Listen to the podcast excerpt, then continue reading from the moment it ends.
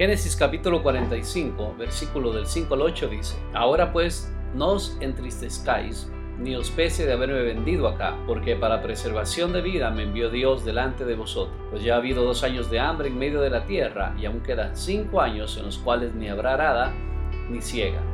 Y Dios me envió delante de vosotros para preservaros posteridad sobre la tierra y para daros vida por medio de gran liberación. Así pues, no me enviasteis acá vosotros, sino Dios, que me ha puesto por padre de Faraón y por señor de toda su casa y por gobernador de toda la tierra de Egipto. Te saluda el pastor Pablo Celi y estamos con el tema las pruebas.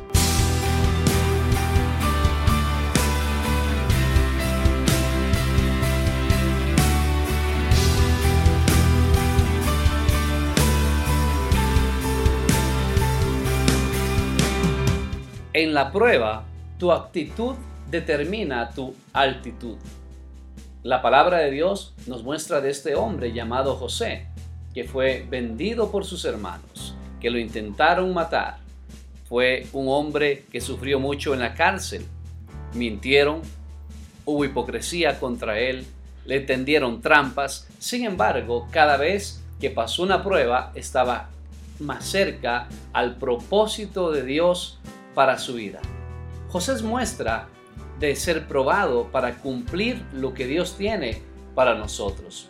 Cuando sus hermanos le quitaron el manto de colores y lo vendieron, y cuando la esposa de Potifar mintió sobre él y lo pusieron a la cárcel, y cuando el, el panadero se olvidó de él en la cárcel y lo dejó dos años más, solamente estaban ayudando a que José estuviera más cerca de lo que Dios quería.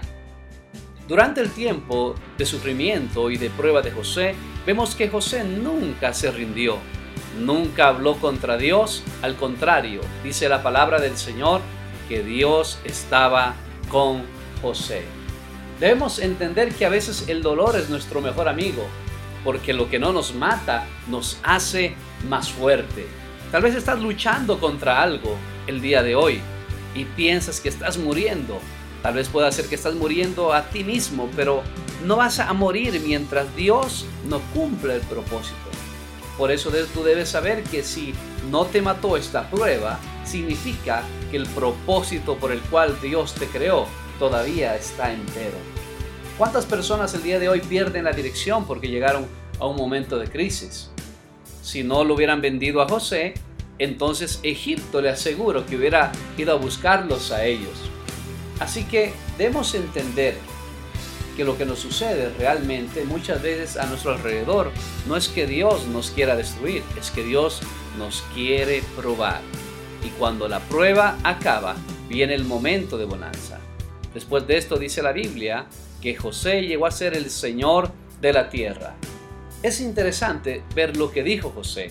José dijo, vosotros no me enviasteis acá, cada versículo de Génesis 45, versículo del 5 al 8, se repite el mismo mensaje. Vosotros no me enviasteis acá.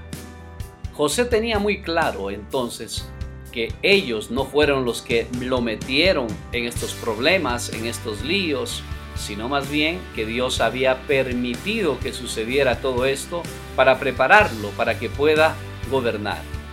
Lo peor que le puede pasar a una persona es recibir la bendición de Dios sin tener el carácter suficiente para poder soportarla. La prueba fue grande de José, pero la bendición también fue muy, pero muy grande. Llegó a ser el Señor de toda la tierra. Tal vez estás pasando una prueba muy grande y muy dolorosa, pero quiero decirte que Dios te está preparando para cuando salgas de ahí puedas recibir y puedas soportar la poderosa bendición de Dios abundante. Haz esta oración conmigo. Señor, entiendo que esta prueba no me matará, pero yo sé también que me preparas para un tiempo de bendición y de gloria. En el nombre de Cristo Jesús. Amén.